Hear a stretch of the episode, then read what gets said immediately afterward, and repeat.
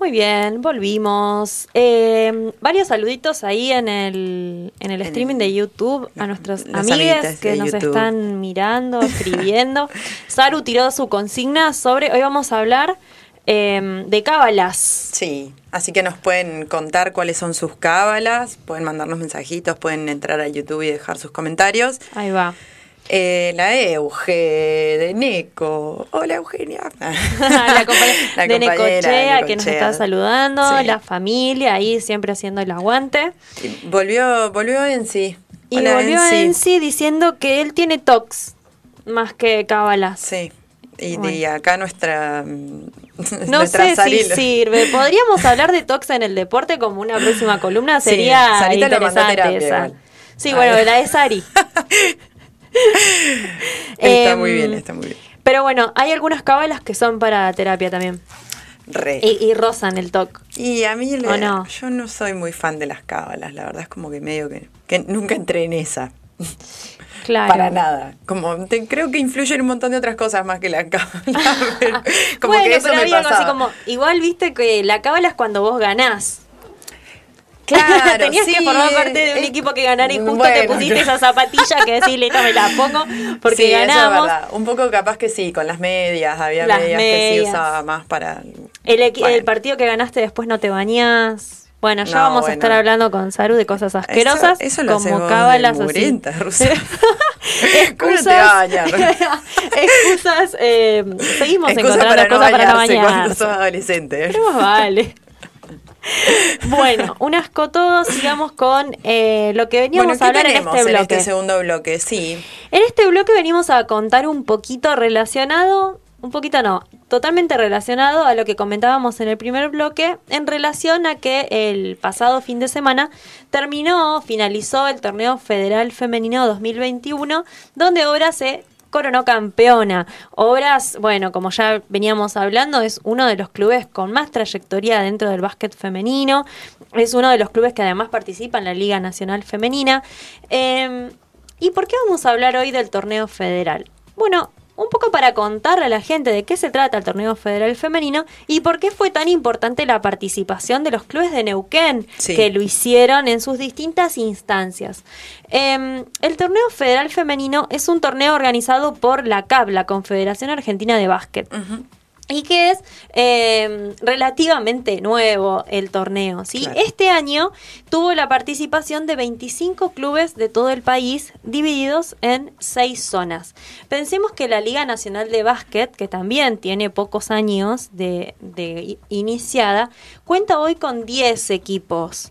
Eh, ¿por, qué? ¿Por qué les cuento esto? no 25 clubes en el Federal Femenino y 10 en la Liga Nacional, que tiene que ver además con que son torneos que tienen eh, niveles distintos, ¿sí? La liga es un nivel mayor al torneo federal, pero además la Liga Nacional es casi profesional, o sea, apunta a que sea en algún momento profesional.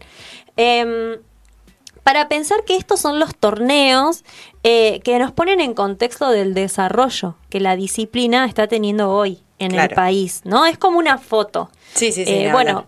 ¿Cuál es la estructura, la infraestructura, los recursos? Y es, un gran, es un gran objetivo también para acá, como llegar a armar una liga nacional o una liga federal para un deporte amateur es uno de los primeros objetivos. Después ves cómo va funcionando y, y en qué termina eso, pero Exacto, es y llegar poder- hasta ahí ya. y poder analizar es como el grado de estructuración, de Re. institucionalización, de recursos que tienen esas ligas, Sí, te permite ver una foto eh, de cómo está, en, en qué, en qué estadio de desarrollo está esa disciplina en Es la verdad. cual vas a estar analizando o hablando o viendo. Eh, y sobre todo, te permite ver cuáles son las prioridades políticas de los clubes y de las asociaciones y de las confederaciones, ¿sí? Em, porque mucho tiene que ver con recursos, mucho tiene que ver con infraestructura y mucho más tiene que ver con prioridades políticas de cuándo el femenino tiene lugar en una institución y cuándo no. Eh, femenino u otras ramas, ¿no? Si a lo largo de este mes vamos a estar hablando también eh, de la discapacidad, de los paralímpicos. Bueno, lo mismo cabe para ello, ¿no? O sea, cuánto espacio hay en las instituciones para estas disciplinas tiene que ver con prioridades políticas. Em, si lo pensamos bien, yo qué digo, y es poquísimo lo que hay.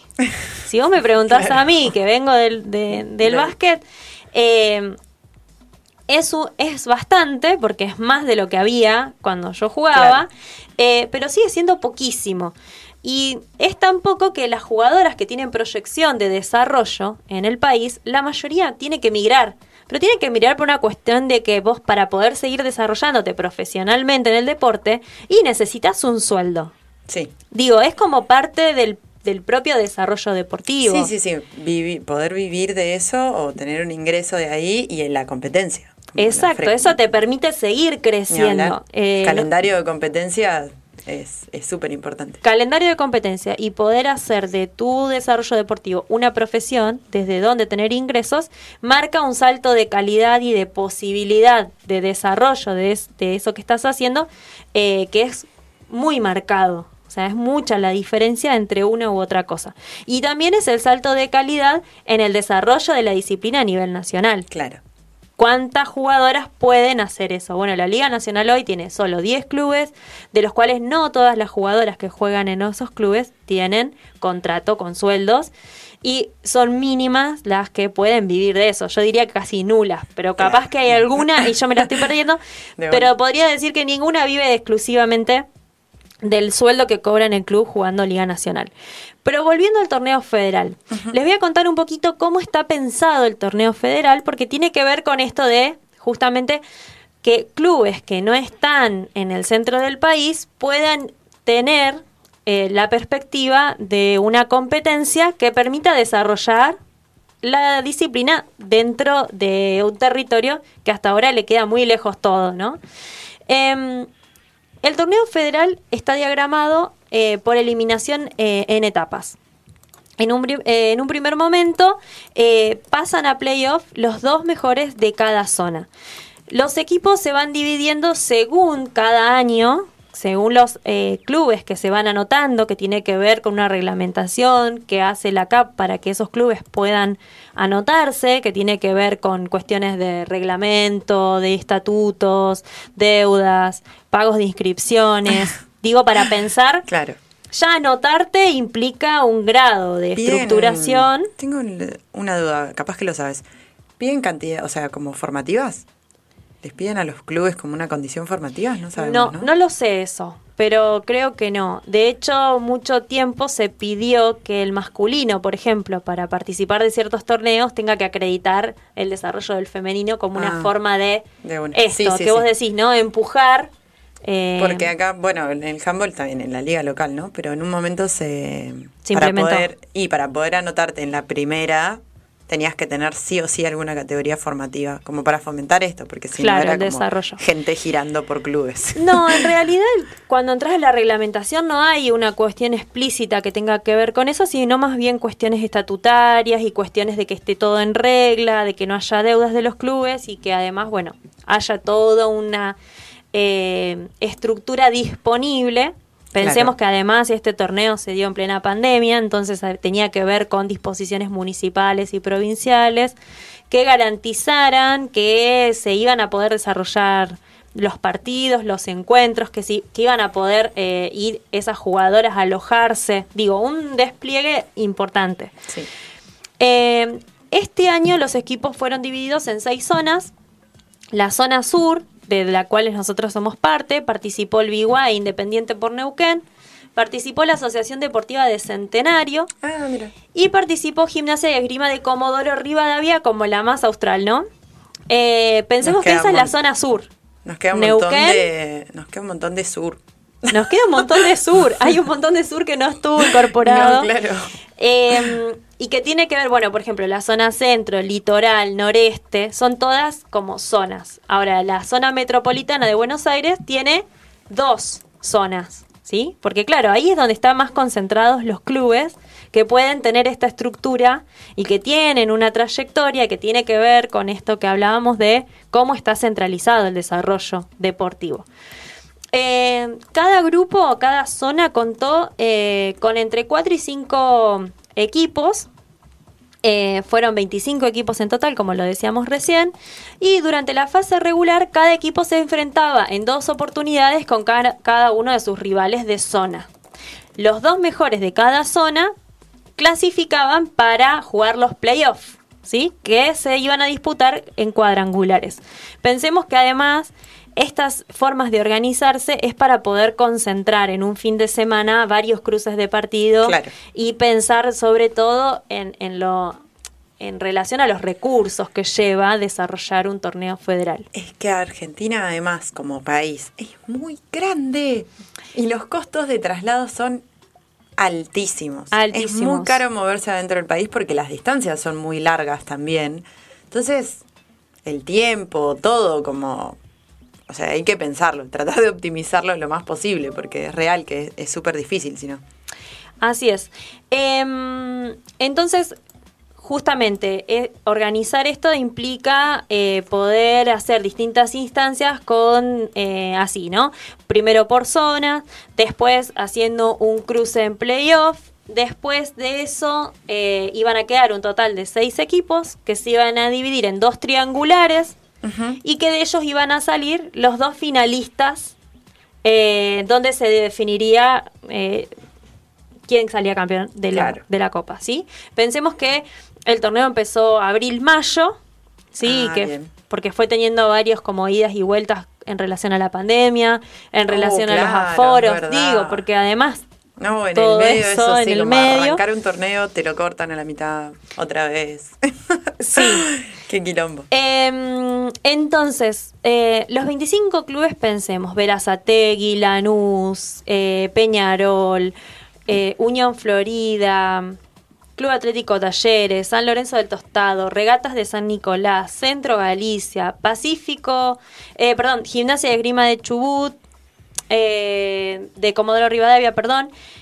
Club Deportivo... Mm, ay, estoy leyendo mal. Club Banco Rioja, Asociación Española San Vicente, Vélez. Sí, son todos los digo, algunos de los clubes, Kimsa, eh, Centenario, digo, son todos los clubes que, de los parte de los 25 clubes que formaron parte del torneo y que tienen que ver con que son clubes, esto, que en mayor o menor medida van teniendo esa experiencia en el torneo federal.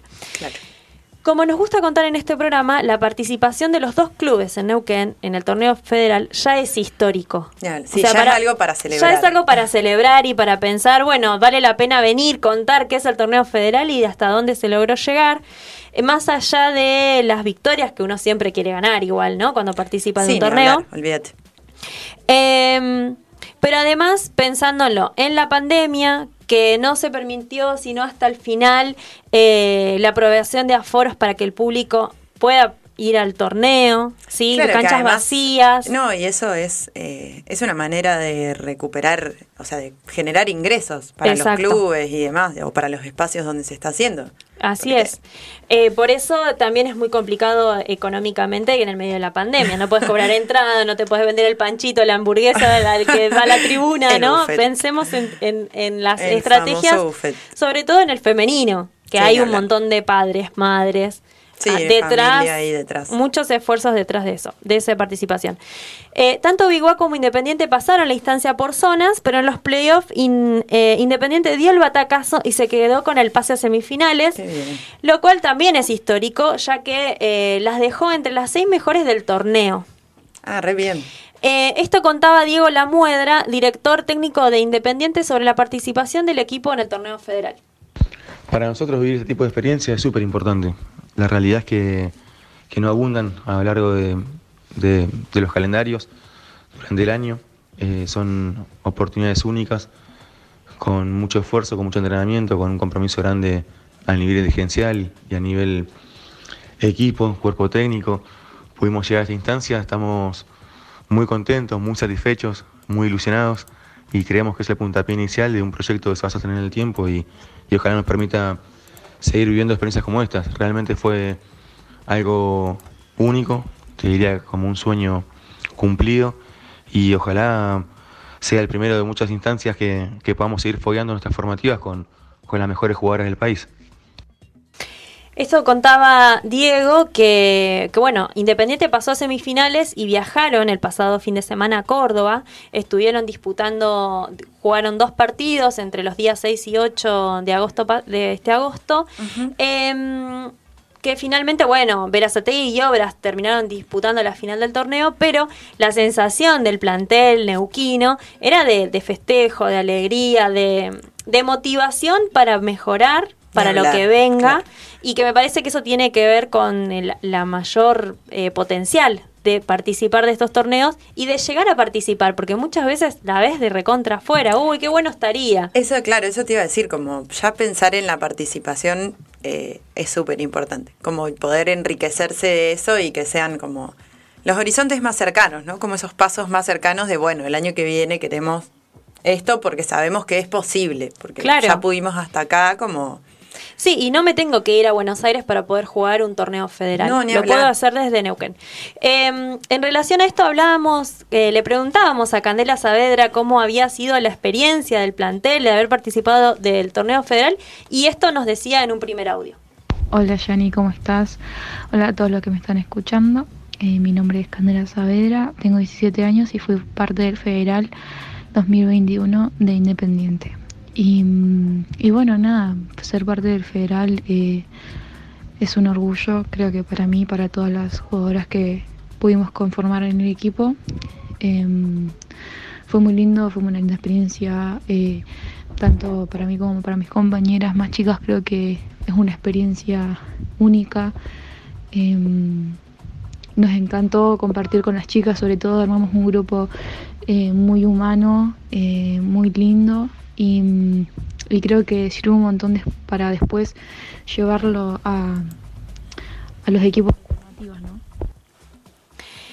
Eh, bueno, ahí escuchábamos a Cande Saavedra, tiene 17 años claro. y fue parte eh, de esta nueva camada de jugadoras de la zona que celebran y festejan la posibilidad, ¿no? Eh, el, el, acceso a la experiencia que significa el torneo federal y Zarpado, que significa para las formativas. Claro. ¿No? Porque tenés 17 años y te fuiste a jugar a Córdoba. ¿Hasta qué edad es la categoría formativa en básquet? Y hasta 18. Ah, mira. O sea, se considera, sí, como claro, son las inferiores. Son ¿no? las inferiores.